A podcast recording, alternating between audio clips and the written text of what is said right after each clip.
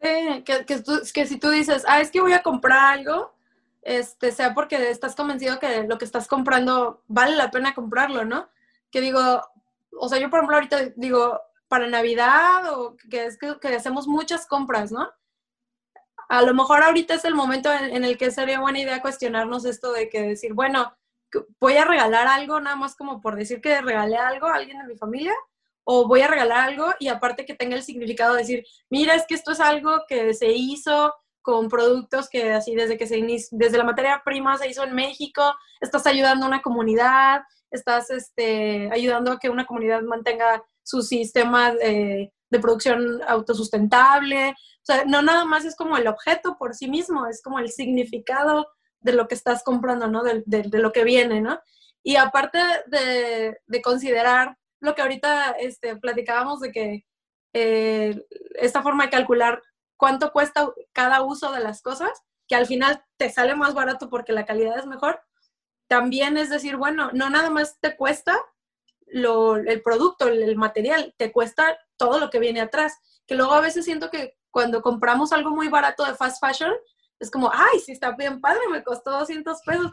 Pues sí, pero pues toda la gente que te fregaste de ahí atrás por ese precio, o todo el ambiente, el, el, el medio ambiente que se fregó para darte un producto de 200 pesos, como que ahorita no, no lo tenemos tan mapeado todavía a la hora que lo compras. Entonces creo que eso ya eh, estar como conectarte con las marcas que, que, son muy conscientes de esto, ayuda a que también nosotros mismos nos demos cuenta de esto, que a la hora que compramos algo, es como decir, ah, es que es todo lo que viene atrás, no nomás mi pantalón o mi blusa.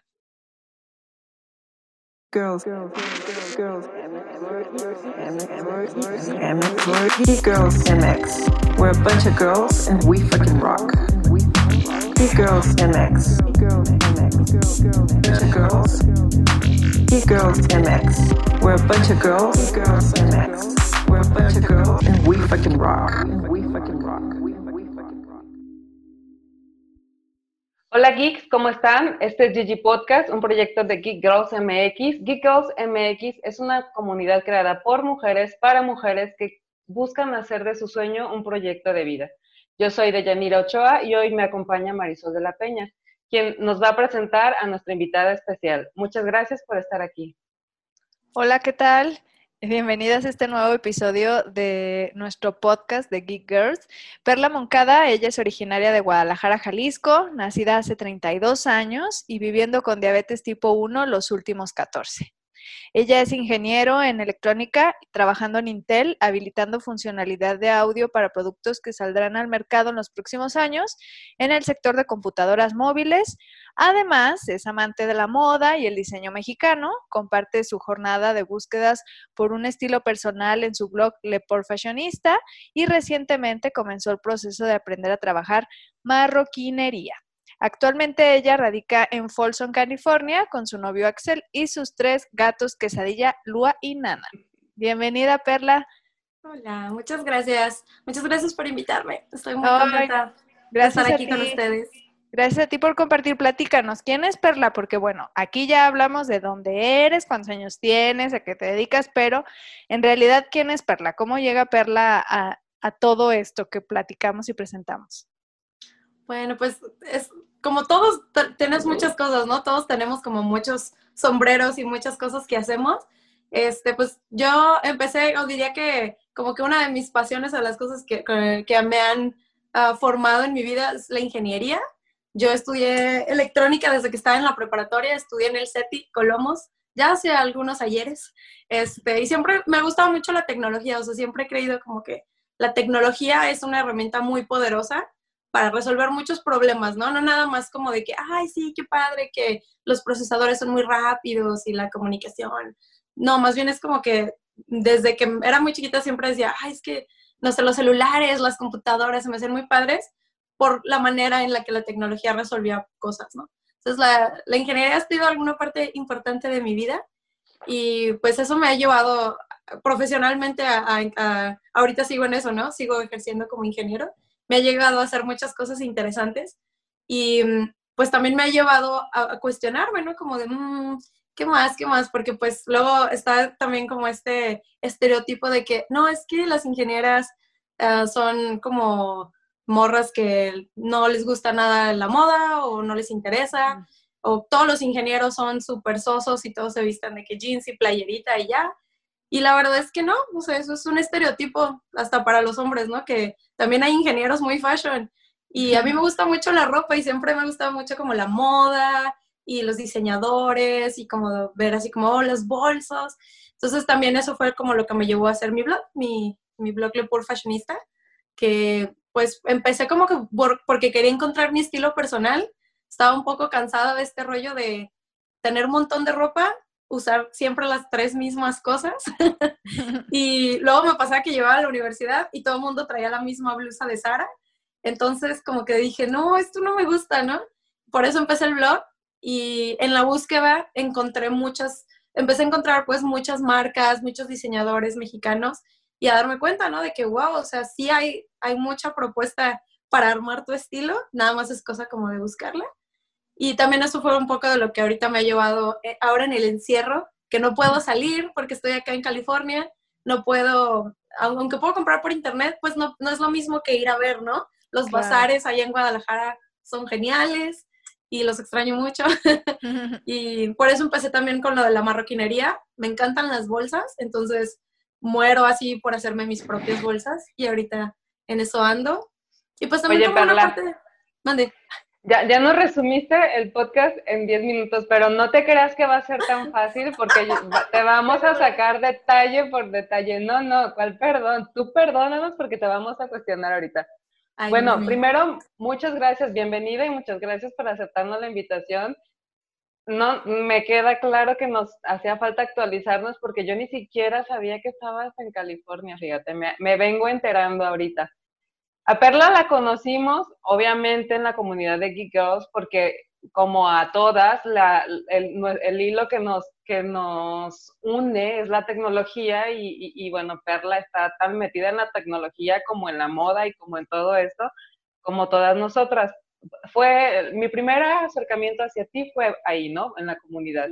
Y luego, por, por Intel y así, ¿no? Y luego me entero que tienes un blog padrísimo de moda y precisamente si, si dices, órale, qué padre, o sea, ingeniero en electrónica, pero fashionista también. Como que sí, no estamos tan acostumbrados a escuchar como, como ambas cosas interactuando, lo cual me encantó de ti, porque luego obvio me fui a ver tu, tu blog y bueno, pues está muy padre, tienen que, tienen que ir a visitarlo luego. Y entonces vamos a empezar por eso, por tu pasión por la moda. ¿Cómo, cómo, cómo empezó esto? Bueno, ya nos dijiste, ¿no? Que, que, que no eras la típica que se vestía con jeans y playera. Y entonces dijiste, bueno, voy a empezar a buscar mi estilo y voy a armar un blog porque qué. Pues, o sea, fue, empezó así como de, ok, voy a armar mi estilo y lo, empecé a ponerlo ahí, ¿no? Como a documentarlo. Y pues otra cosa que como que salió mucho fue como decir, bueno, necesito buscar ropa que me funcione, ¿no? Porque luego dices, ay, sí, muy fashion, tal diseñador o qué bonito vestido, pero dices, esto no me lo puedo poner en la vida diaria, ¿no? Entonces era como, bueno, encontrar ropa que fuera como un estilo personal, que se me acomodara, que se acomodara con mis necesidades, porque, este, pues yo, no sé, a lo mejor tú dices, a mí no me gusta enseñar la panza, o yo uso pura manga cortita, o no sé, cada quien tiene sus cosas. Entonces, pues empecé a documentar ahí, ¿no? También, obviamente, cuando iba buscando ropa, pues te empiezas a dar cuenta de todo este rollo de comercio justo, te empiezas a dar cuenta que, hay, que está la industria del fast fashion, te empiezas a dar cuenta que hay muchas cosas que importan a la hora de comprar tu ropa, ¿no? Y cuando me empecé a dar cuenta de todo eso, y yo decía, es que yo quiero comprar mi ropa que tenga un estilo bonito, que me guste, que se adapte a mi vida, pero que además tenga el valor agregado de que pues sea socialmente responsable, que esté alineada a comercio justo, que no sea fast fashion, pues ahí me topé con pared porque decías, ay, ¿dónde lo compras, no? O sea, me costaba trabajo encontrar las tiendas, literal. Recuerdo haber tenido que salir en mi coche un fin de semana, así como, bueno, no uno, varios, en el coche a buscar así tienditas, así de, bueno, ¿dónde están los diseñadores, no?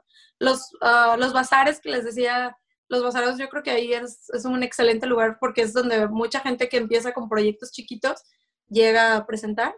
Y como me costaba mi trabajo encontrar estas tiendas y estas marcas, pues por eso las empecé a poner el blog para que otras personas que también necesitaran o que estuvieran en búsqueda las encontraran más fácil. Oye, Perla, yo me acuerdo perfecto de, de justo un meetup en Intel, este, donde, no me acuerdo, fue en, Intel o en, en HP. bueno, no me acuerdo. yo recuerdo uno, el que fue ahí en Intel, que fue cuando en Intel, ¿verdad? Que fue tan bello cuando me enteré que existían. Y después ah. hubo uno en, en IBM, sí, después, el primero fue en Intel y luego uno en IBM. Ajá. Ok. En el de Intel me acuerdo perfecto que diste una charla y que fue que presentaste tu blog. Y me acuerdo perfecto que platicaste eh, que, bueno, que primero dudabas mucho animarte a, lanzar tu, tu, blog de fashion porque decías, oye, es que yo soy ingeniera y ¿qué van a pensar de mí si lanzo mi blog de fashion? ¿Cómo me van a ver mis compañeros y demás? Y me gustaría que platicaras cómo esa historia y cómo es que has compaginado ambas cosas, porque de repente yo veo posts tuyos que dices, este, este chal de el diseñador tal es perfecto para ir al laboratorio. sí, pues sí, fue, fue un poquito que también el blog pasó cuando estaba en la crisis de los 25, la crisis de cuarto de siglo, que yo me gradué a los 25 de la universidad creo que esa crisis nos da a todos y lo malo es que cuando te dan estas crisis existenciales, no, no sabes que a todo el mundo le pasa, entonces tú crees que eres el único que está ahí en el drama. Y como que en el rollo de, bueno, como no me gustaba mi estilo, yo quería hacer algo, quería documentarlo para saber qué pasaba y era como de, ay, bueno, ¿qué hago? Y al mismo tiempo era como, como la, lucha interna de que es que estoy en, el en la depre del cuarto de siglo, de que no me gusta quién soy, o ya me gradué y ahora qué hago con mi vida. Y por otro lado era como, bueno, es que me acabo de graduar, soy una señorita ingeniera, tengo que ser muy profesional. ¿Cómo me van a ver en mi ramo con un blog de moda, no? Así como de, a ver, ¿eres o no eres, no? Y al principio sí me lo debatí mucho, pero pues eventualmente dices, bueno, si a mí es a la que me hace feliz, pues adelante, ¿no? O sea, si haces algo con pasión, creo que no puedes ir mal, no te equivocas si lo haces con pasión, ¿no? Entonces al final sí lo dudé, pero funcionó muy bien, resultó perfecto. Sí, justo platicábamos de eso un poquito ahorita fuera del de, aire, de que una, lo, lo que, lo que comentas hace rato, ¿no? Pasaste por una depresión en la que, bueno, no depresión, crisis, que, que eh, puede ser común que, que, la mayoría de las personas o muchas personas pasen y nos, ni, ni nos enteramos porque una son temas de los que nunca hablas y que no compartimos y malamente, no sé por qué, por qué no empezamos a normalizar más estas cosas que de todas formas sí pasan, porque, porque no las compartimos, igual y aprendemos unos de otros, ¿no? Y otro, este, pues ¿por qué no hacer algo que sí, sí te gustaba y que, y, que, y que, venía de corazón? Pues, o sea, el, que, el ser ingeniero no te impedía que te gustara la moda, entonces, ¿por qué no? igual, o sea, es parte de la filosofía que tenemos aquí, compartir justamente las historias de personas como tú que se cuestionan y dicen, ¿por qué no? ¿Por qué no voy a seguir mi pasión? ¿Qué me lo impide? Los estereotipos lo sabemos. Entonces, a eso vamos. ¿Cuál ha sido el primer estereotipo con el que te topaste y tuviste que romper en esta decisión de hacerle caso a tu pasión y combinarla además con tu profesión? pues ese, el estereotipo así como muy, o sea, creo que hay muchos, ¿no? O sea, siempre tenemos como estas, estos sacos que nos ponemos de, ay, no, es que yo no debería hacer eso, ay, es que yo no puedo. Entonces, pues, primero que nada, ese rollo como de que, bueno, los ingenieros no tienen estilo y como para ser un mujer ingeniero tienes que ser como muy enfocado y muy profesional y no te puedes salir del huacal porque ya eres mujer, entonces tienes que demostrar que sí puedes. Y pues también un poquito como que otra cosa que como que mm, no me limitaba, pero sí era como que la tenía en cuenta, lo de la diabetes que les platicaba, que decía, bueno, es que ya tengo que cuidarme, o sea, tengo, tengo que cuidar mi diabetes, tengo que trabajar y todavía voy a tener tiempo para un blog. Entonces era como que, mmm, pero pues al final, si, si de verdad quieres o lo que decimos, ¿no? Si es tu pasión, si es algo que de verdad tú quieres, pues no puedes equivocarte porque vas a sacar las ganas y vas a encontrar la forma de, de solucionarlo, ¿no? O sea, cuando de verdad tienes muchas ganas de hacer algo, aunque cuesta trabajo porque obviamente las cosas buenas no son fáciles, sino cualquiera las haría, pero pues ahí es donde encuentras la motivación de decir, no, claro que sí, vamos, al cabo, hay con quién, encuentras comunidades como la de ustedes que te echan porras en los momentos difíciles o en los momentos que no estás muy seguro y pues eso te hace seguir adelante. Híjole, Perla, dijiste algo muy fuerte que, creo que es uno de los estereotipos pues más grandes que, existen, ¿no? Una es, tengo que demostrar porque ya, porque soy mujer. Esa, esa parte eh, que tenemos que demostrar nuestro conocimiento porque el hecho de ser mujer nos hace menos inteligentes o menos capaces. O nos desvalida o nos desvalida nuestra opinión, o por qué tenemos que estar validando nuestro, nuestra opinión o, nuestros argumentos, ¿no? No sé cómo, cómo, bueno, me imagino que ha sido un poco eh, difícil en el, en el mundo de la ingeniería como mujer, eh, pues ahora sí que eh, navegar esta ola de, de tener que estar demostrando que tienes el conocimiento simplemente porque eres mujer. No sé si te ha tocado alguna situación en la que a un par no se le cuestione simplemente porque es hombre y a ti porque eres mujer te cuestionaran tu argumento. Sí, yo creo que sí me ha pasado. Afortunadamente estoy en una compañía donde hay mucha conciencia, tratan de poner mucha conciencia en banda, o sea, ya existe este problema sea, al menos lo reconocen, ¿no? Así como ya existe el problema de que no somos tan buenos para quitarnos estos, estos velos de decir, ah, es que es vato, es que es morra. Entonces eso ayuda, pero sí, sí me ha pasado, no sé, que estás, o sea, yo, yo creo que también ustedes, ¿no? Que estás en una junta de trabajo que tú dices, oigan, yo, yo pienso que sería buena idea hacer esto y nadie te pela. Y alguien más dice exactamente lo mismo y el vato es como, ay, claro, por supuesto. ¡Qué buena idea! lo acabo de decir, ¿no? O sea, ah, sí, entonces, claro que sí me ha pasado. Entonces, y sí está como cañón porque, o no sé si a ustedes también les haya pasado que tú, tú tienes una personalidad, ¿no? Tu forma de ser, y yo siento que las mujeres, o muchas mujeres, yo me considero una de ellas, somos muy empáticas. Nosotros tratamos como de comunicarnos de una manera muy empática.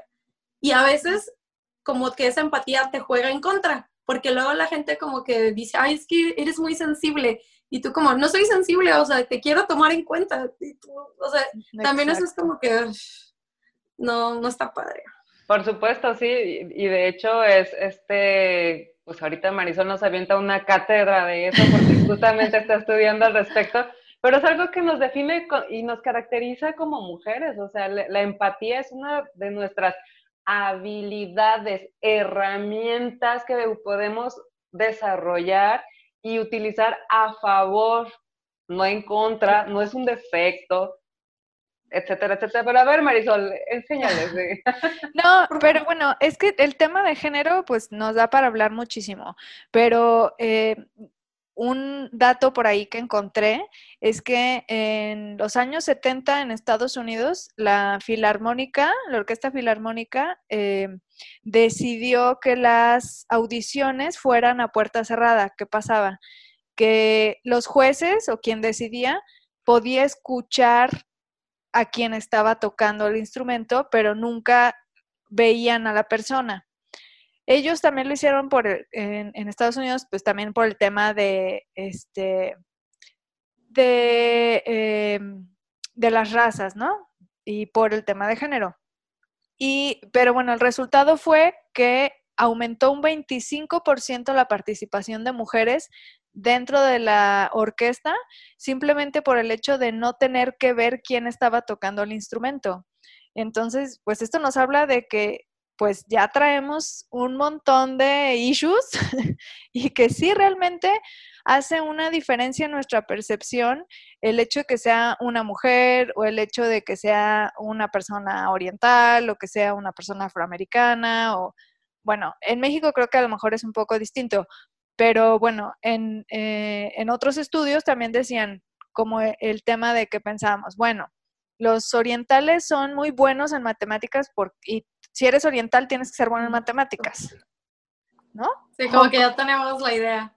Exacto, pero eso no quiere decir que realmente pues todos los orientales sean buenos en matemáticas, ¿no? Este, pero es un estereotipo con el que se ha construido una cultura internacional respecto a cierta raza. No sé si ahora que estás en Estados Unidos, pues te ha tocado vivir eh, pues este estereotipo de ser mexicana. Sí, sabes que ha sido muy chistoso digo, que por ejemplo, mis vecinos o con gente que he conocido, que platico con ellos y que no saben que, de dónde soy. Y cuando les he dicho, ah, es que yo soy de México. Y me dicen, ah, pero acá creciste, ¿no? Y yo, no, o sea, literal me acabo de venir. Ay, no, hablas como mexicana. Y yo así, pues, ¿cómo hablan los mexicanos? O sea, o no te ves mexicana. Y entonces es como, mm, eh, no. Porque, porque no traigo mi olla de tamales y no rompo una piñata en mi patio o qué? Sí, es como, pues, ¿qué, qué esperaban? Mi caballo aquí estacionado. ¿qué?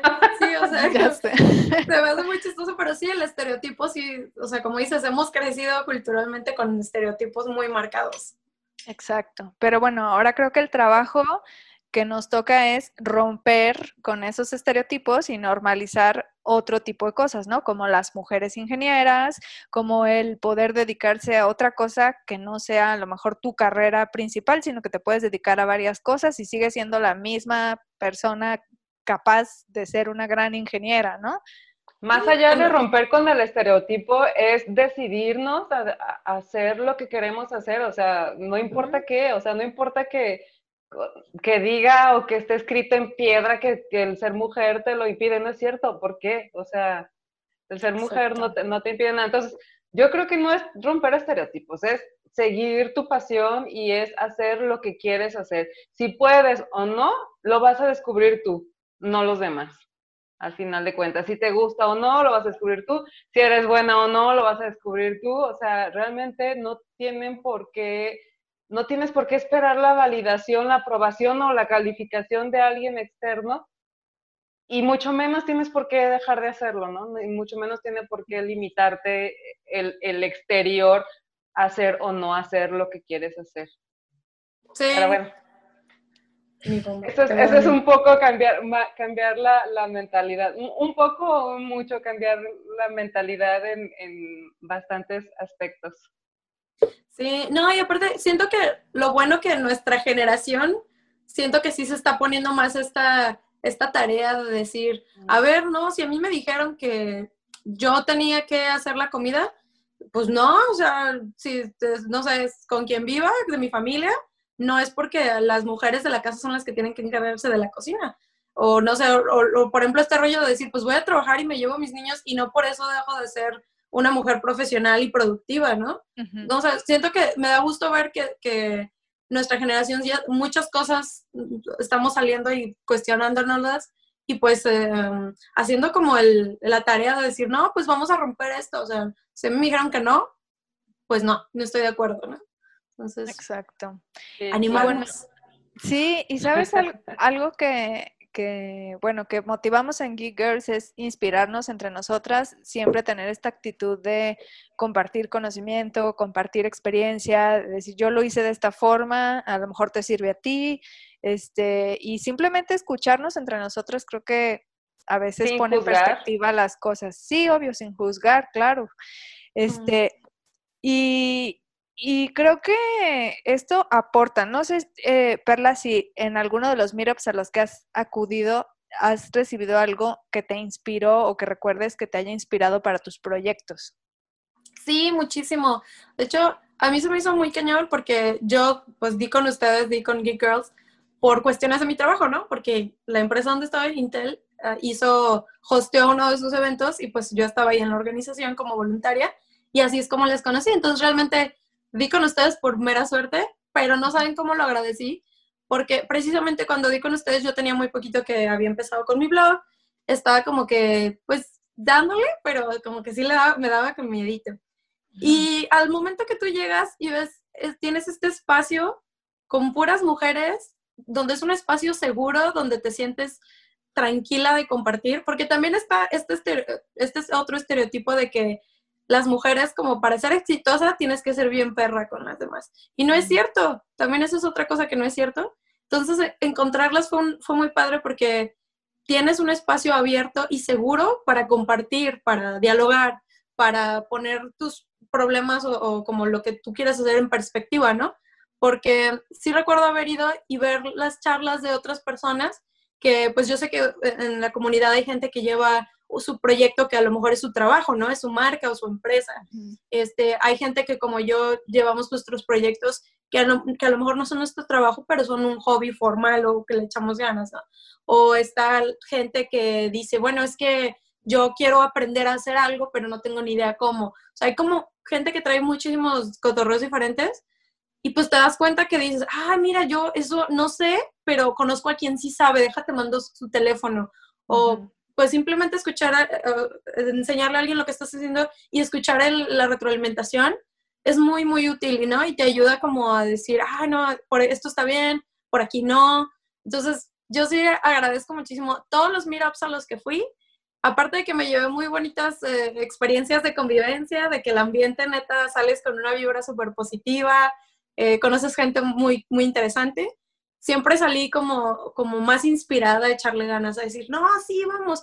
Y aparte también creo que tienen este rollo de que sí te dan ganas de compartir, porque luego hay gente que como que nada más anda viendo con que le ayudas, ¿no? Como de gratis, ay, en la vida en general.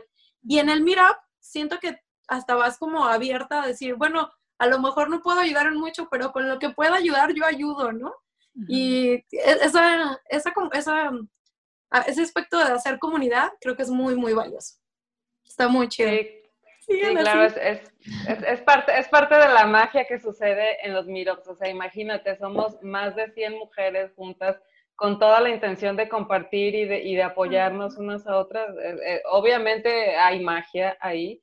Y, y, este efecto, este mismo efecto, yo creo que provoca en todas las que, las que asistimos. O sea, yo también la primera vez que asistí, pues igual, ¿no? O sea, estaba en una situación en la que no estaba emocionalmente en mi mejor, en mi mejor etapa. Fui al Miro y salí, wow, con, otra, con otra idea, con otra idea, con otra, otra vibra, con otra actitud.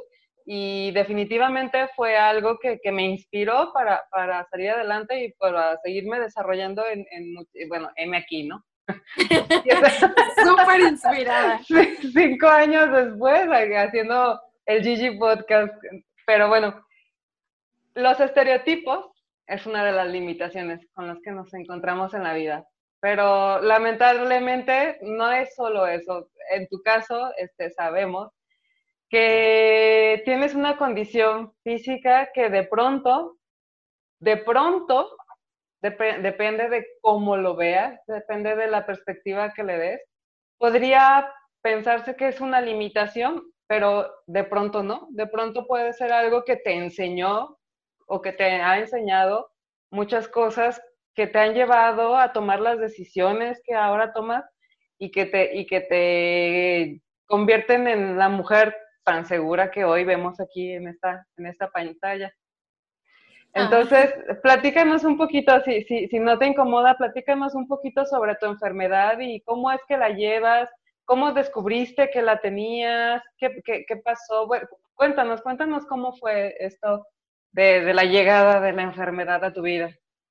Ah, pues ha sido, ya tengo, como les eh, platicaba, bueno, como ponían al principio, tengo 14 años viviendo con diabetes es algo que ciertamente mucha gente no se siente a gusto compartiendo, porque también hay como ideas, ¿no? Preestablecidas de qué significa vivir con una condición, este, qué significa específicamente, no sé, tener diabetes o arteriosclerosis o lupus, o sea, ya hay como ideas que tenemos preconcebidas, entonces yo sé que a veces es complicado compartirlo.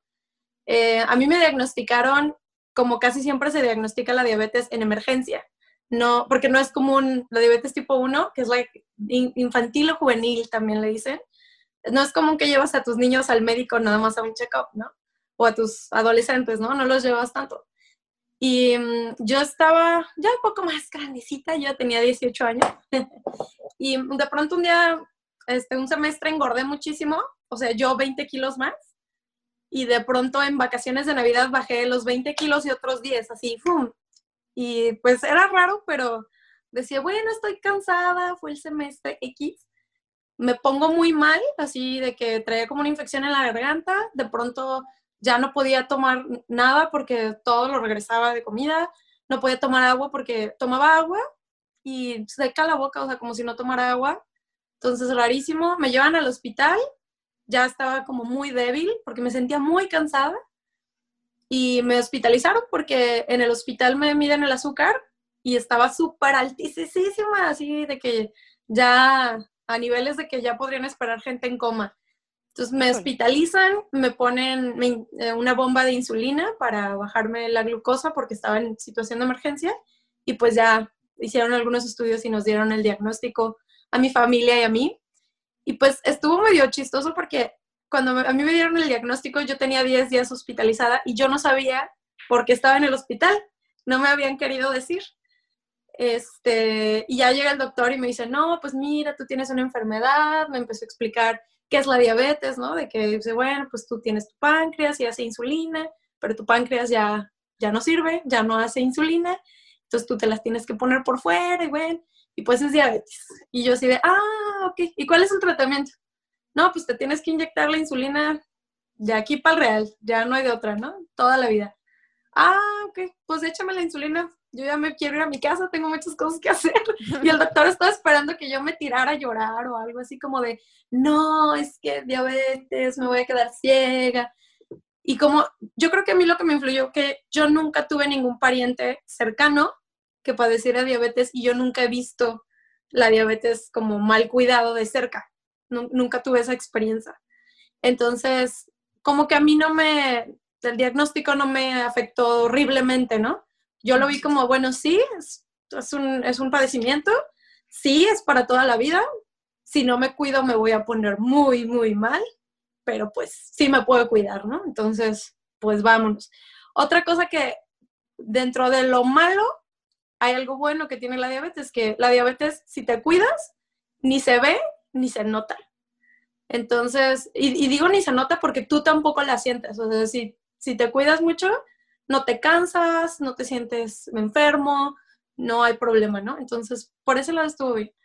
Y de ahí, ya de que me diagnosticaron, pues siempre ha sido como la lucha, ¿no? Como este rollo de, ay, pues tienes que aprender a comer bien, tienes que ser muy consciente todos los días. Pero fíjate que algo que a mí me dijeron, me dijo uno de mis primeros doctores, mi primer endocrinólogo, y me ha funcionado mucho, que como que te grabaras este rollo de que tú no eres diabético, tú vives con diabetes. La diabetes es tu roomie. Y me quedó muy grabado porque como que al principio yo decía, ah, es que soy perla y soy diabética. Me decía, no, tú no eres la diabetes, tú vives con diabetes. Y me decía, piensa en la diabetes como un roomie. Es como tu roomie porque pues vives con ella, la tienes que considerar cuando vas al súper, ¿no? Pero no es como que todo el día pienses en tu roomie, ¿no? Es como que, ah, bueno, considero a mi roomie, tengo que ser muy eh, unida a mi roomie porque pues compartimos casa, pero no es como que toda mi vida está gira en no me define. Exacto, ¿no? Entonces, pues de ahí empezó como este camino con la diabetes, que siempre he tratado de no hacer la diabetes como que el centro de mi vida, ni que no necesariamente que la gente me ubique o que mis amigos me ubiquen como, ah, verla la que tiene diabetes, ¿no? O sea, sí lo saben, pero trato de que no me defina. Porque pues sí, o sea, se me hace como que es importante saberlo, es importante cuidarse, pero no quiero darle chance de que me limite. No es tu carta de presentación, no es lo más sobresaliente de ti y este y mucho menos estás en una postura de, de, victimizarte por, por el hecho de tener eh, una enfermedad, ¿no? bueno, de que te hayan diagnosticado una enfermedad. Yo estoy súper de acuerdo con eso que te comenta el doctor, este, porque luego sí, este, es que mi enfermedad, ¿no? Mi, mi, mi esto, y ya lo haces tuyo.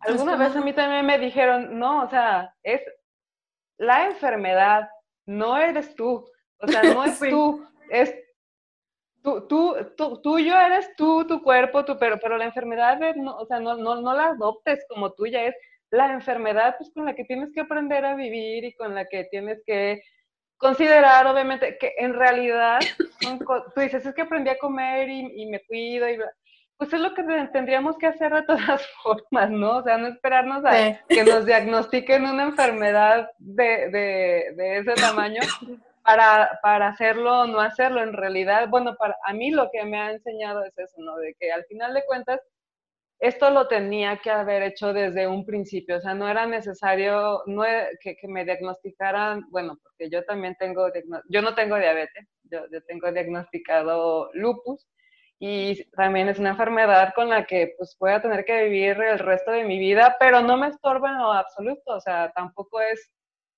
te entiendo perfectamente, ¿no? Es algo con lo que vives, pero no es algo que te define. Igual y la, creo que la mayoría de la gente ni, ni enterada está, ¿no? De, bueno, ahora ya más, porque ahora ya me vieron, pero pero no es algo que, que, que, que, con, lo, lo que vayas, ¿no? Hola, soy fulanita de tal y soy bla, bla, bla. Sí, no.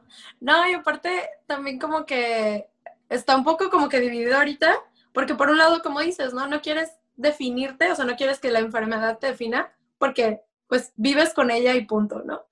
Pero por otro lado también es como, bueno, ¿hasta qué punto tengo que abrirme para también crear como... Um, Conciencia Sí, sí, sí, porque como dices, mucha gente ni sabe, o sea, ni, ni ubica. Por ejemplo, la, la, diabetes tipo 1, normalmente te digo que se diagnostica en, en emergencia porque no se nota y no, no notas los primeros síntomas hasta que ya estás muy, muy mal. Que por cierto, ahí anuncio, si tienen niños chiquitos o adolescentes que comen muchísimo, toman muchísimo agua y hasta hacen tanto pipí que hasta se levantan en la medianoche a ir al baño, llévenlos a que les chequen el azúcar. no voy a hacer, pero bueno, comercial. Y pues sí, o sea, como para crear esta conciencia, ¿no? De que pues a todos nos puede pasar y, y como dices, que comer bien, tener un estilo de vida saludable, hacer ejercicio, a veces lo vemos como una carga, cuando en realidad eso es como, eso debería ser la, la normalidad. Exactamente. a la banda se le hace raro. Sí. Pues es falta de información, bueno, más que de información, de formación, creo. Falta de formación, este, respecto a... Diferentes padecimientos, ¿no? Pues respecto a, hacer, a entender que somos seres humanos que tienen un cuerpo y que hay que atenderlo, o sea, es, es importante también, es importante, no es, no es necesario este, llegar a a estos extremos en donde puedes, que los puedes evitar, pues si, si, si eres consciente antes y, y eso por un lado y por el otro lado pues también hacer conciencia al resto de la gente pues que son situaciones que a lo mejor te ponen en diferente posición con respecto a los demás, porque pues sí tienes que resolver o lidiar con ciertos problemas que no toda la gente tiene que lidiar y bueno, eso de repente te puede dar ciertas desventajas. Y a lo mejor un poco de empatía, pues no, no caería mal, ¿no? O sea, a lo mejor un poco de, empatía al respecto, pues no le haría daño a, nadie.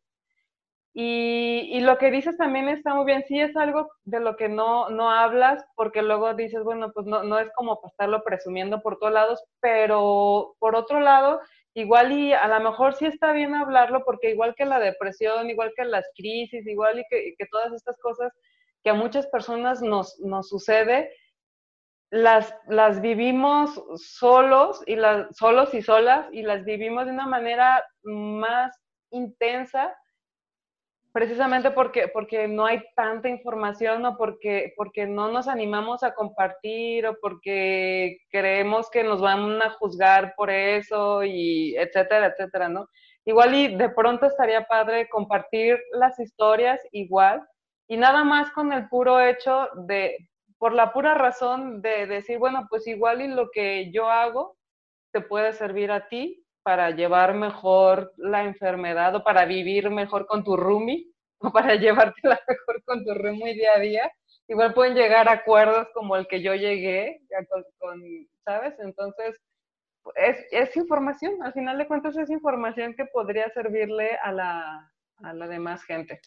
Creo que eso, algo que dijo Perla que, que, me suena como muy lógico y que ahorita voy a hacer un comentario respecto al tema de la moda también, este, es no me define, pero sí lo comento, ¿no? Sí lo comparto. ¿Por qué? Porque puedo despertar conciencias en el camino. Y el, creo que el tema de los estereotipos que hemos estado platicando es justo eso. No somos iguales, todos tenemos diferentes necesidades y el comentar que existen diferentes necesidades y hablarlo abiertamente es hacer conscientes y despertar la empatía en los demás. En algún momento vi un proyecto de, en Startup donde era una marca de ropa diseñada para eh, diferentes padecimientos médicos, que fuera más cómoda. Y una de ellas era una camisa para este, personas que reciben radio, que tienen cáncer, que reciben sus quimios, tienen un catéter en esta parte, entonces la camisa tenía como un cierre para que se pudiera quitar el cierre y que le pudieran conectar a su catéter, ¿no? Y eran diferentes diseños según, pues como este tipo de necesidades. Eh, por ejemplo, quien se dializa o algo así, pues tiene un catéter también luego este, en el abdomen o cosas así. Y cómo van los diseños o cómo se adaptan los diseños de la ropa a estas necesidades. Y ciertamente, si no lo comentamos, si no normalizamos que pues cada quien tiene necesidades distintas, pues no vamos a hacer nada por cambiar el sistema, ¿no? Y cómo adecuamos las condiciones para que todos podamos eh, estar en igualdad de circunstancias, o sea, que la vida sea igual de fácil para todos. Sí, porque yo creo que, ah, como dices, al momento que compartes, arranca esta cadenita de decir, bueno, compartir, hacer conciencia, que más gente quiera hacer proyectos o como decir, ah, bueno, yo también quiero unirme a, tu causa, ¿no? De alguna manera. Yo no había oído este proyecto, pero suena genial, oye, está muy padre, lo voy a buscar. Porque la neta sí, o sea, y todo empieza de, de platicarlo, ¿no? De, de abrirte un poquito, de hacer conciencia. Pero sí, no, perdón que te interrumpa, pero es, no es como salir y sumarme a una manifestación en las calles, ¿no? O sea, a veces cosas tan sencillas como hacer una adecuación a un diseño de una camisa está ayudando muchísimo a facilitarle el día a día a una persona, ¿no? o a veces yo creo que también, o, cosas tan sencillas como decir, bueno, no sé, cuando vas a algún evento o algo, para mí cuando yo voy a una fiesta y que haya algo sin azúcar, ya es como, güey, pensaron en nosotros, qué. Entonces, está padre, o sea, como ser también como empático, ¿no? O sea, como este rollo otra vez retomando de que, pues, tener empatía por los demás, que a lo mejor tú ves a alguien en el trabajo o en la calle que dices, ay, anda de malas o algo, pues es que tú no sabes, ¿no? Dices, a lo mejor, como dices, ah, tienen algún problema que en la vida diaria a la gente normal que no tiene otros problemas o, sea, que, o que no tiene una condición se le hace fácil resolver y a lo mejor a ti que tú tienes una condición se te va a hacer muy complicado, ¿no? Y si no tenemos la empatía de decir, bueno, ¿qué onda? ¿Estás bien? Este, ¿Cómo te ayudo? O, tratar al menos de entender cuál es la diferencia, pues eh, estaríamos como limitándonos a decir, ay, yo no quiero saber nada, son tus problemas. Y así abrimos las posibilidades, ¿no? Para, para sí, todos y hacer comunidad, ¿no? Y, y, como decíamos, pues son cosas bien sencillas. Alguna vez fui a una charla de un chico invidente que justo daba charlas como para, pues, platicar su historia y, y pues, hablar respecto a, que había quedado este, ciego. Y decía, algo muy simple que pueden hacer para, pues, apoyar, eh, cierra la puerta del cancel de tu casa. Si tienes un árbol afuera de tu casa, corta las ramas, porque yo no lo voy a ver y me voy a estrellar con él cuando ande en la calle. Y, él, este, pues era autosuficiente y demás, o sea, no tenía que andar, él en la calle andaba pues solo. Y, este, y decía, yo puedo moverme y aprendí a moverme con este padecimiento que tengo, o bueno, más bien con, con el hecho de que ahora soy invidente, pero pues tú me puedes ayudar a que no me ocurra un accidente, ¿no? Exacto, así como podemos poner rampas para las personas que necesitan una silla de ruedas, así como o para los adultos mayores que, que no les no es tan fácil subir un escalón, así como podemos hacer muchísimas cosas que definitivamente nos harían la vida más simple a, a, todos, o sea, con diabetes, sin diabetes, o, o sea, invidentes, o, o con cualquier padecimiento, o sin ninguno, o sea, en realidad los pequeños detalles, el empezar a pensar en que no se trata solo de ti, se trata de todos. Claro, y algo que decías, Jenny, que eh, de, no se trata de romper estereotipos, pero sí cambiemos el sistema, ¿no? Vayamos cambiando todo de raíz y cambiemos las condiciones pues para todos, ¿no?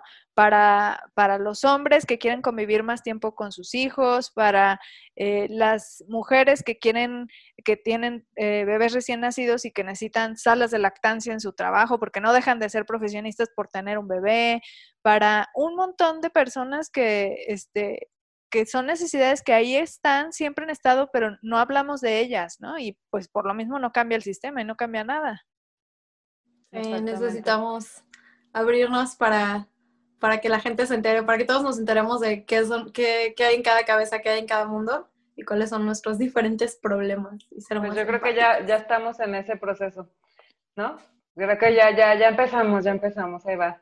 Oye, y regresando a lo de eh, la enfermedad que tienes diagnosticada, eh, ¿en algún punto realmente ha significado un obstáculo para ti o, o, o has llegado o, o, ha sido algo más con lo que tienes que luchar para, por ejemplo, llegar al puesto que tienes y trabajar en la empresa en la que estás? O sea, ¿de alguna manera ha afectado a tu desarrollo profesional, tu, tu desarrollo en general?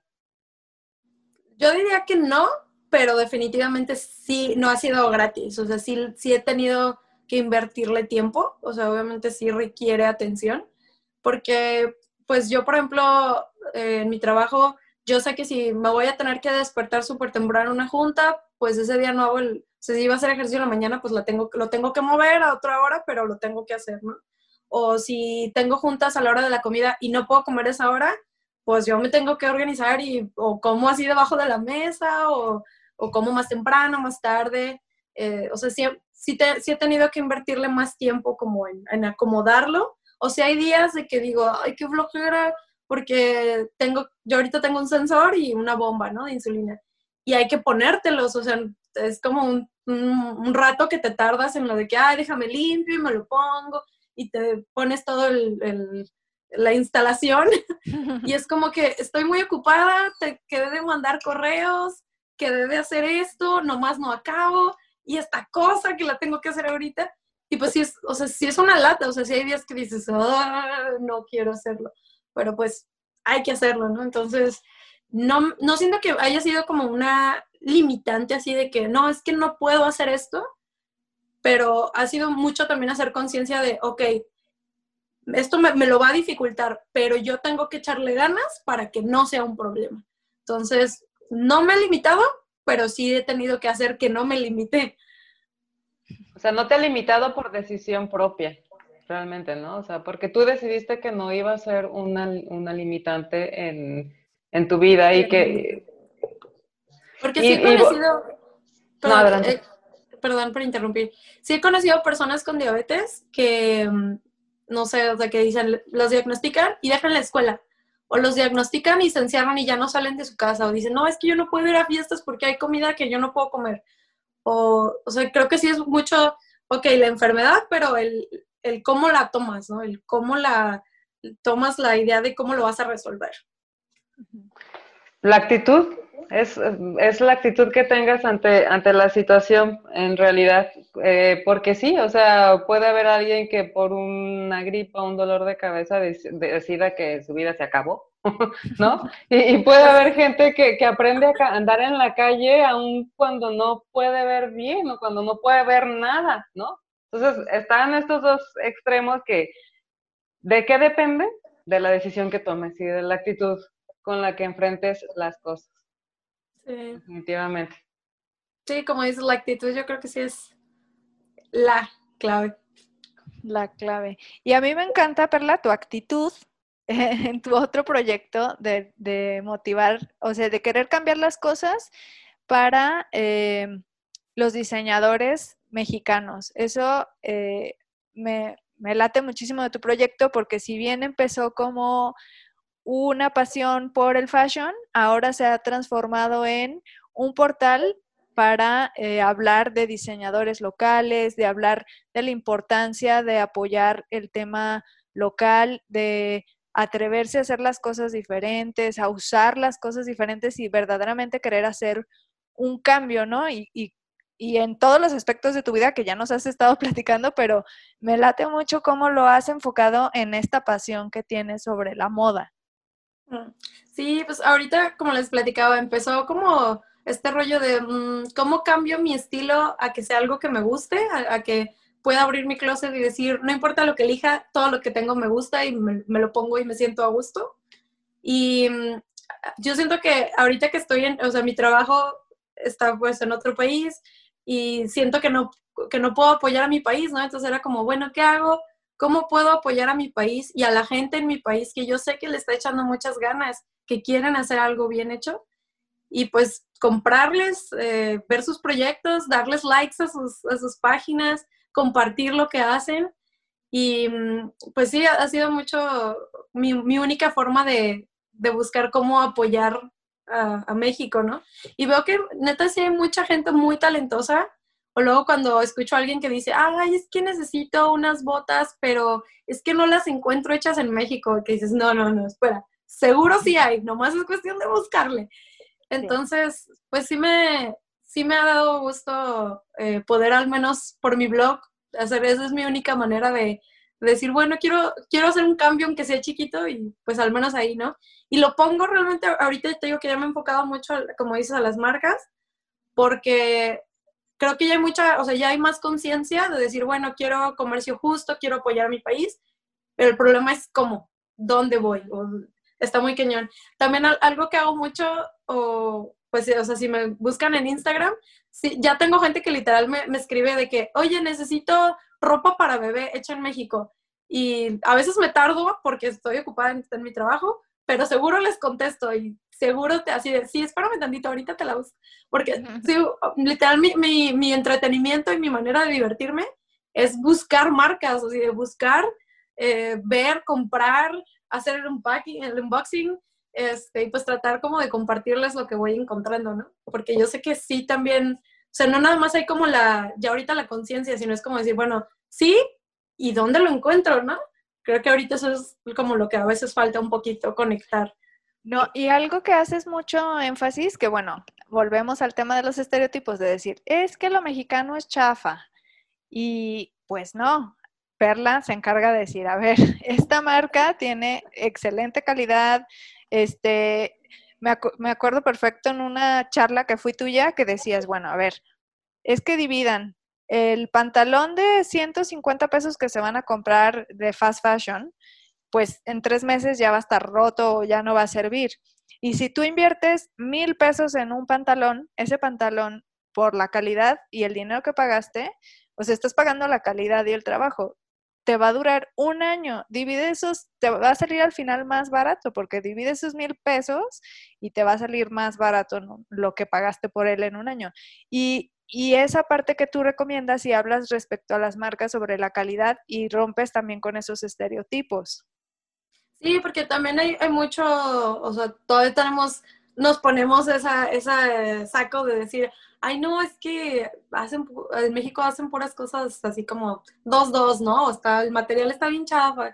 Y pues no, la verdad es que también nos tenemos que hacer como challenge un poquito también de esas ideas que tenemos y darle chance, porque siento que a veces hasta como en el súper o algo, que vas y ves algo y como, no sé, ay, hecho en México, ay, será, como que lo dudas, ¿no? Y pues a veces es cosa de dar un salto de fe y animarse, ¿no? Porque neta sí hay, hay muchas cosas. Y en el blog, por ejemplo, el último post que puse ya hace un tiempito de una marca eh, de Puebla, de Fábrica de Punto creo se llama, sí, Fábrica de Punto.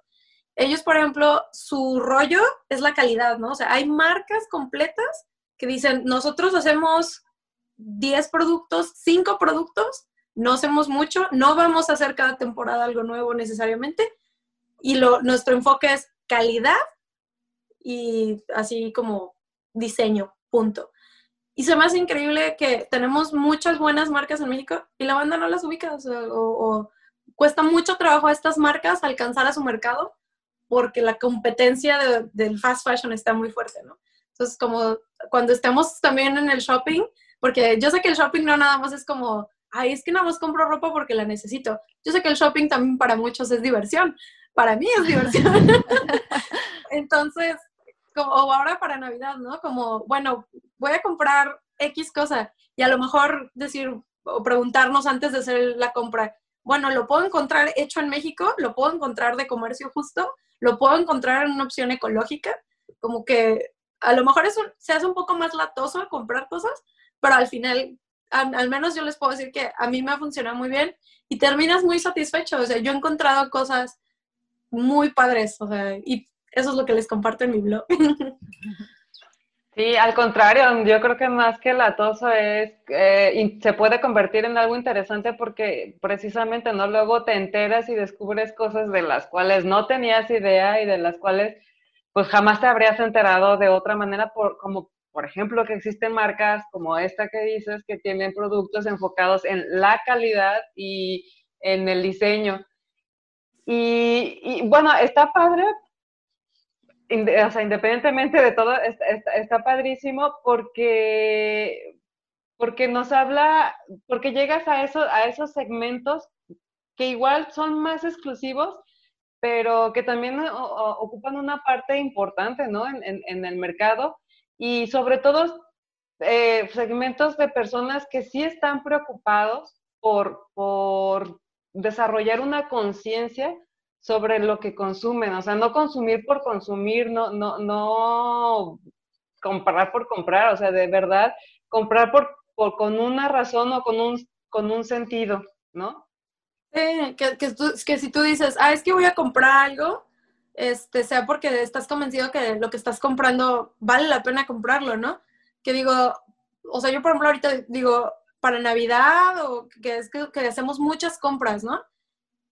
A lo mejor ahorita es el momento en, el que sería buena idea cuestionarnos esto de que decir, bueno, voy a regalar algo nada más como por decir que regalé algo a alguien de mi familia o voy a regalar algo y aparte que tenga el significado de decir, mira, es que esto es algo que se hizo con productos que así desde que se desde la materia prima se hizo en México, estás ayudando a una comunidad, estás este, ayudando a que una comunidad mantenga su sistema de, de producción autosustentable, o sea, no nada más es como el objeto por sí mismo, es como el significado de lo que estás comprando, ¿no? De, lo que viene, ¿no?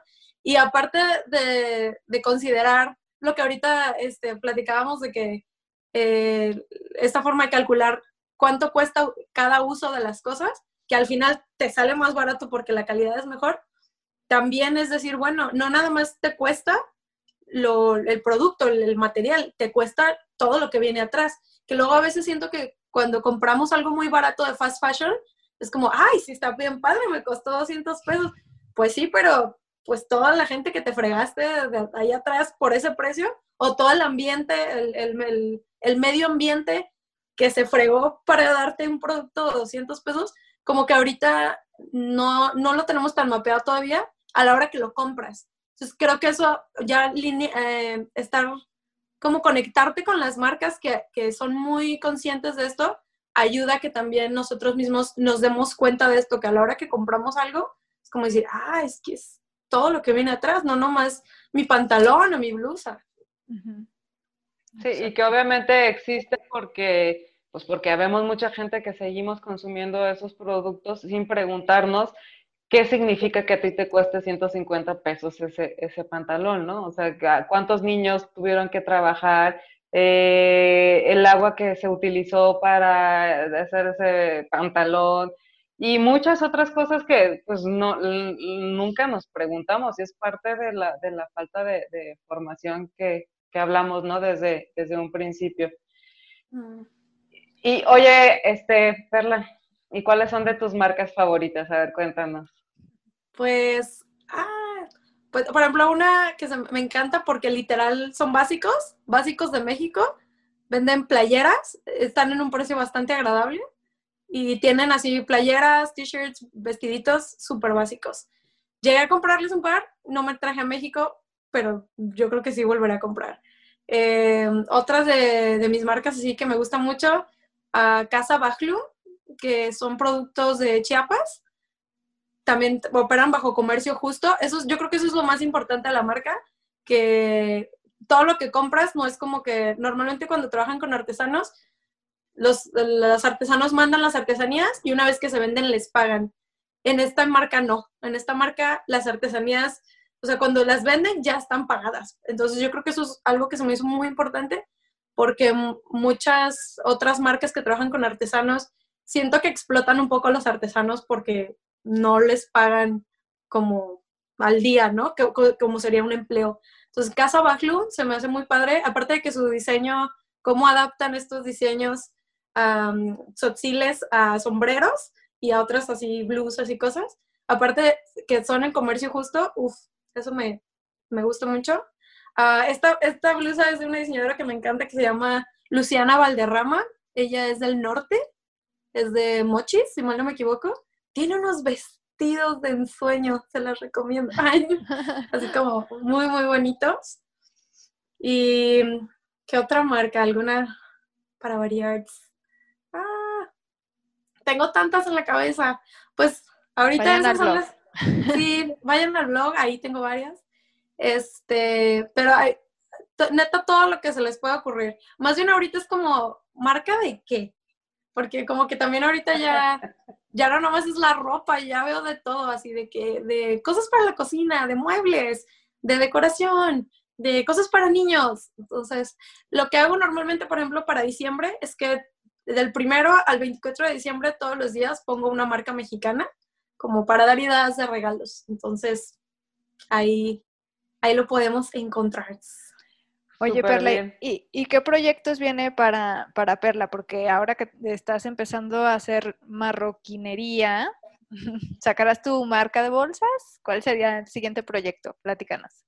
Eso sería como un sueño hermoso, pero no, yo creo que ahorita voy a empezar pues por aprender, porque sí me, me gustan mucho los bolsos, me gustan mucho para mí, pero más bien ahorita, primero que, creo que aprender bien el blog, fíjate que estoy un poco, estaba un poco así como indecisa de hoy, por ejemplo, de hablar un poco con ustedes del blog, porque ya tengo un tiempo que no le, no le dedico mucho. Ha sido complicado acá porque en Guadalajara, pues podía tener quien me ayudara a tomar las fotos, locaciones, y ahorita entre el encierro y que acá no conozco mucha gente, pues ya no he podido hacer mucho del blog. Entonces, yo creo que ahorita darle un giro al blog, más bien para, para enfocarme más todavía en marcas eh, más que en outfits, nada más. Y pues el trabajo, el trabajo me mantiene muy ocupada, mi trabajo de Godín. este, me hace muy feliz. Eh, también me apasiona mucho mi trabajo. Ahorita trabajo, como les platicaba, haciendo, um, habilitando soluciones de audio para computadoras, para laptops. Entonces, cuando hablen con Alexa en, en su laptop o con Cortana, es porque hicimos bien nuestra chamba. Eso es lo que viene por ahora. Ya les platicaré, pero... Muy bien. Ahí está. ¿Y tienes un plan de, cuánto tiempo vas a estar ahorita allá o igual es indefinido? Pues ahorita no, es indefinido, no hay un plan fijo, pero no estoy cerrada a las posibilidades. Si sale chamba en otro lado, pues también me voy. Oye, ¿y, cómo fue, cómo fue que tomaste la decisión de irte a California? Fíjate que fue un rollo porque mi chavo se vino para acá, nosotros ya tenemos 10 años juntos, entonces técnicamente ya soy una papa casada. este, y ya, ya vivíamos juntos en México, teníamos, eh, vivíamos en nuestra casa y todo. Le ofrecen trabajo a él y se viene para acá, pero pues yo tenía mi trabajo en Guadalajara y no quería dejar mi trabajo porque pues yo también ya dije, pues todo lo que estudié, ya tengo mi carrera profesional avanzada, ya tengo gente que me conoce por lo que estoy haciendo y no quería dejarlo. Entonces dijimos, bueno, tú allá, yo acá un tiempo en lo que vemos qué onda y en lo que vemos qué onda se fueron dos años. Entonces fue como, no, ya no está padre estar separados.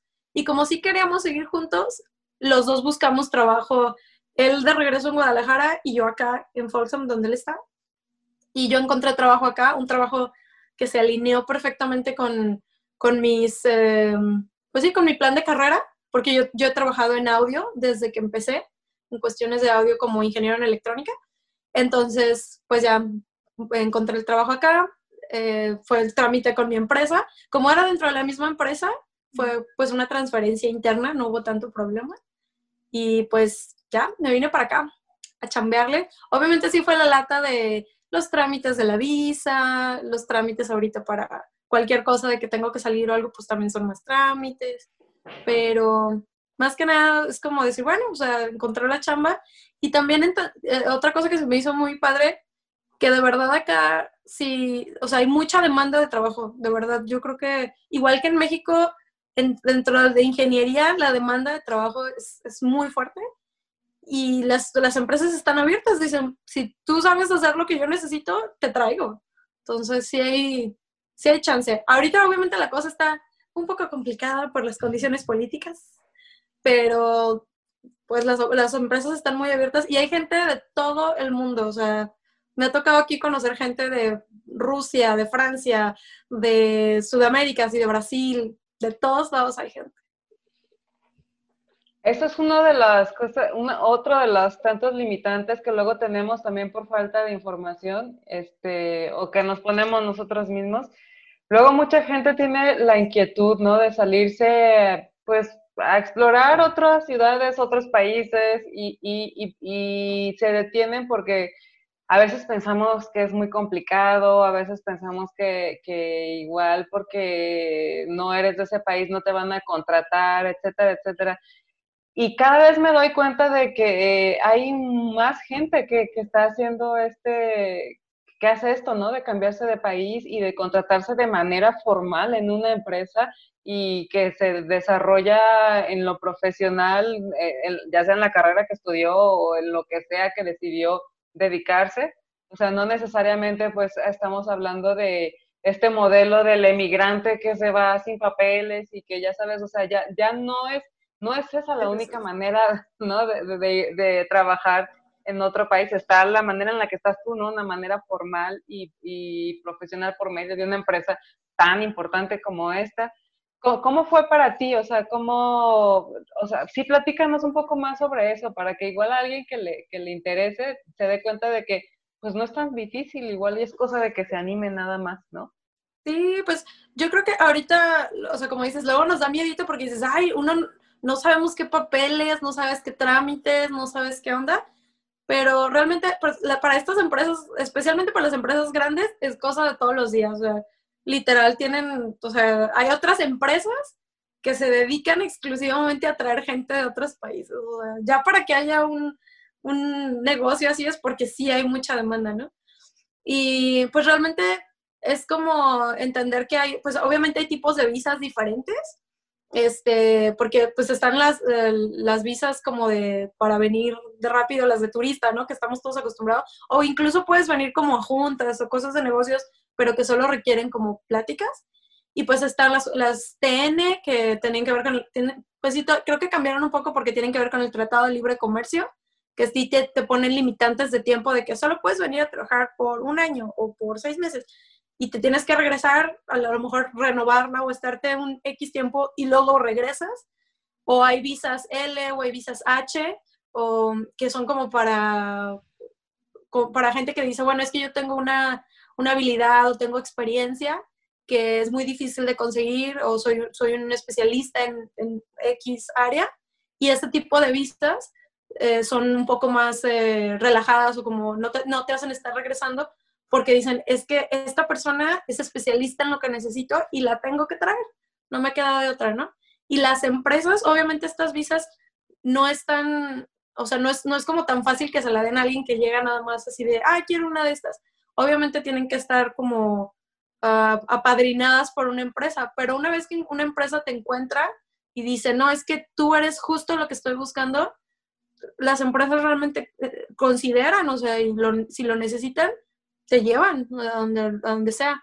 Y tengo muchos amigos que se han ido a otros países, algunos con estas visas de trabajo de, eh, ya especializados, otros amigos que se han ido muy clásico el, el, rollo de que te vas a estudiar la maestría o que te vas a estudiar eh, los últimos semestres de la carrera y te quedas, empiezas con un internship y te quedas.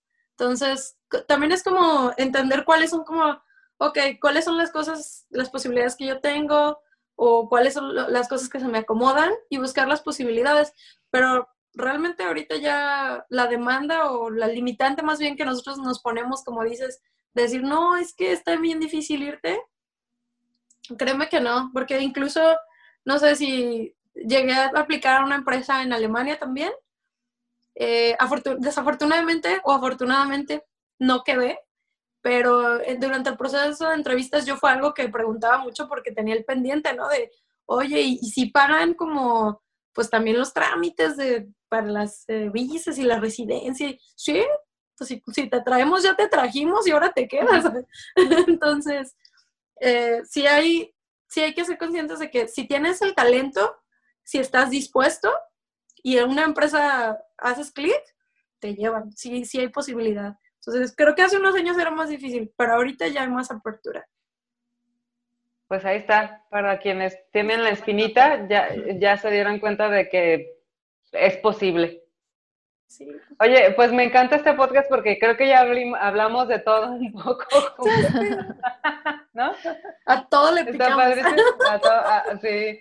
Eh, bueno, pues es parte de, de, nuestro, de nuestras habilidades como mujeres, ¿no? Estar un poco en todo. Este, Perla, no, no, nos da mucho gusto tenerte en este podcast. Este, ya es la última pregunta y es la pregunta que le hacemos a todos, a todas nuestras invitadas. Y bueno, tiene que ver con nuestro nombre, tiene que ver con nuestra comunidad. Somos Geek Girls, entonces de algo somos geek. ¿De qué es Geek Perla? Uy, ¿De qué es Geek Perla? ¡Oh, qué difícil! No sé.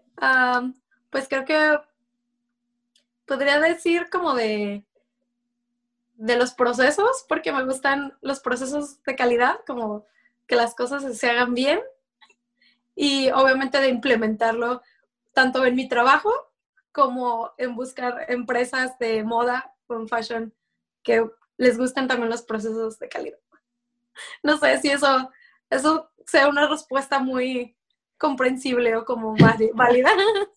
Sí, porque al principio cuando hablabas de, que tu blog nació por esta necesidad que tienes, que tenías de documentar tu, ¿no? tu, tu, proceso de encontrar tu identidad, pues es justamente eso, o sea, es, eso, esa es una necesidad que surge de una ingeniera que le gusta la moda y entonces obviamente quiere documentar el proceso, porque si me preguntas a mí, pues no soy tan fashion, pero tampoco pensaría en que quiero documentar mi guarda. Entonces sí responde, responde muy bien a la pregunta. Y de hecho creo que es parte de, de lo que te define como, como perla, ingeniero y como perla amante del fashion. ¿no? Pues sí, tienes razón. Sí, fíjate que nunca me lo había preguntado y si me agarraste en curva, me sacó de onda, pero esa pues es una buena pregunta. muchas gracias. Oigan, y muchas gracias por invitarme. A mí, de verdad, con las Geek Girls he tenido excelente experiencia. Siempre siento que eh, salgo, tomo más de lo que dejo, porque siempre salgo muy inspirada y muy contenta a seguir adelante con cualquier proyecto. Y pues siempre me da gusto estar en contacto con ustedes, con un montón de mujeres interesantes y talentosas. Entonces, de verdad les agradezco que también me hayan considerado para el podcast. Muchas gracias. a ti, Perla. ¿Y cómo pueden contactarte todos los que escucharon tu historia y quieren saber, seguirte en redes, dónde te pueden escribir y pedir este, consejos? Sí, ah, pues mm, básicamente Instagram, es arroba perlamoncada o la página de mi blog, lepourfashionista.com. Ahí es donde me pueden encontrar más. También estoy en Twitter, eh, pero la verdad estoy más en Instagram. Eh, también en Twitter me pueden encontrar como Perla Moncada. Muy bien, muy bien. Pues muchas gracias, Perla, por tu tiempo, muchas gracias por compartir y créeme que Aquí esto es recíproco, así como, como aportamos, recibimos. Entonces, estamos a mano, no te preocupes, tu tiempo es muy valioso también. Este, y bueno, aquí quita y de aquí sales inspirada y vuelves a tomar y, le das otro enfoque a tu, al blog. Y, y pues te estamos viendo ahí, ¿no? En, en, Instagram y en las redes sociales mucho más activas. Y bueno, pues, ojalá que sí, ojalá que sí. Muchas gracias, Perla, por acompañarnos. Gracias, Marisol, por también estar con nosotros en este podcast. Este, gracias a todos los que se quedaron hasta el final de este capítulo. Eh, queremos recordarles que le den like, se suscriban a, nuestra, a nuestro perfil de Spotify y de YouTube. En ambos nos encuentran como Geek Girls MX, igual en nuestras redes sociales, en todas estamos como Geek Girls MX. Y recuerden que pueden saber más sobre nuestra comunidad si entran a nuestra página geekgirls.com.mx. Y bueno, pues ahora sí, sin más, muchas gracias y hasta la próxima. Muchas gracias. Bye bye. Girls, girls, girls, girls,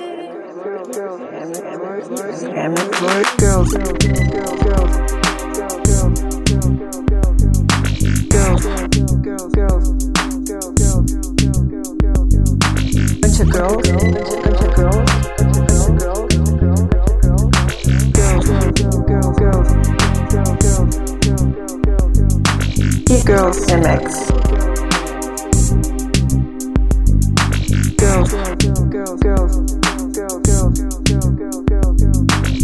We're a bunch of girls. Girls. Girls. Geek Girls MX. We're a bunch of girls. Geek Girls MX. We're a bunch of girls, and we fucking rock. And we fucking rock. We fucking rock.